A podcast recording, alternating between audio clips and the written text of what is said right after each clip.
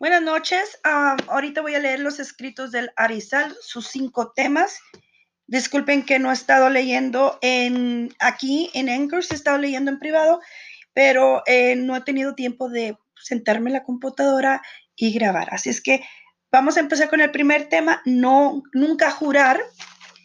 Deberá observar la mitzvah que según la opinión, opinión de Rambam prohíbe jurar sobre la vida de los padres, aun siendo verdad. Esto se incluye en la mitzvah de honrar a los padres. Deberá ser, ah, deberá ser cuidadoso de no jurar sobre su propia vida, aun siendo verdad.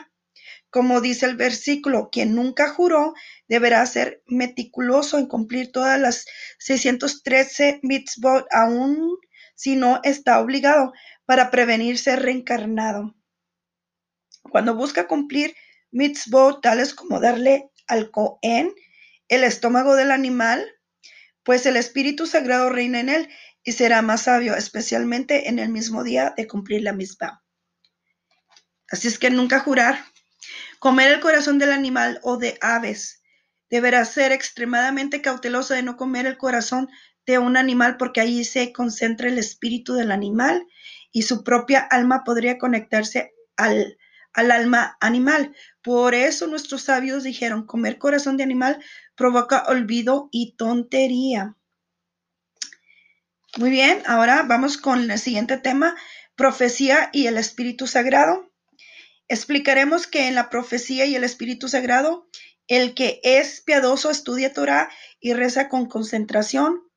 Con su mitzvot, Torah y rezo crean ángeles. Si habla mal de otros, crea un ángel negativo. Estas voces de estudio de Torah otorgan fuerza a los mundos superiores y almas de piadosos descienden a enseñarle Torah. Vamos a eh, tema 4, creando ángeles. Todo depende de las acciones. Si estudia Torah para cumplir la orden de Hashem, los ángeles creados serán sagrados.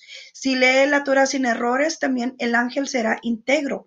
Y así con cada mitzvah realizada apropiadamente se crea un ángel completamente sagrado. El estudio de la Torah crea el tipo de ángel más grande de los que pueden ser creados mediante una mitzvah. Los ángeles que revelan el futuro son creados de nuestra mitzvah y no del estudio de Torah, cada cual según su nivel. Algunos ángeles mienten un poco y otros mezclan bien con mal. Esto depende de si uno estudia la Torah basado a, en interpretaciones erróneas. Algunos ángeles emanan del mundo de la acción y son creados mediante la mitzvot que realizamos sin dedicación. Otros emanan del mundo de la formación y son creados del estudio de Torah.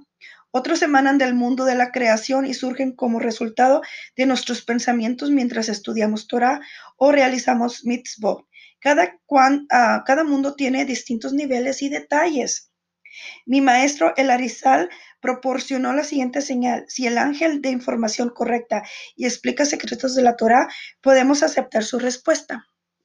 Escuché de Rabí Shlomo Sagiz que soñó que su tefilín era inválido y encargó uno nuevo, un nuevo tefilín y mi maestro Larizal interpretó que su esposa estaba encinta y perdería su embarazo, pero después quedaría encinta otra vez y este bebé sobreviviría y, ahí, y así sucedió. Ok, último tema, quinto, cada mitzvah queda grabada en la frente de la persona.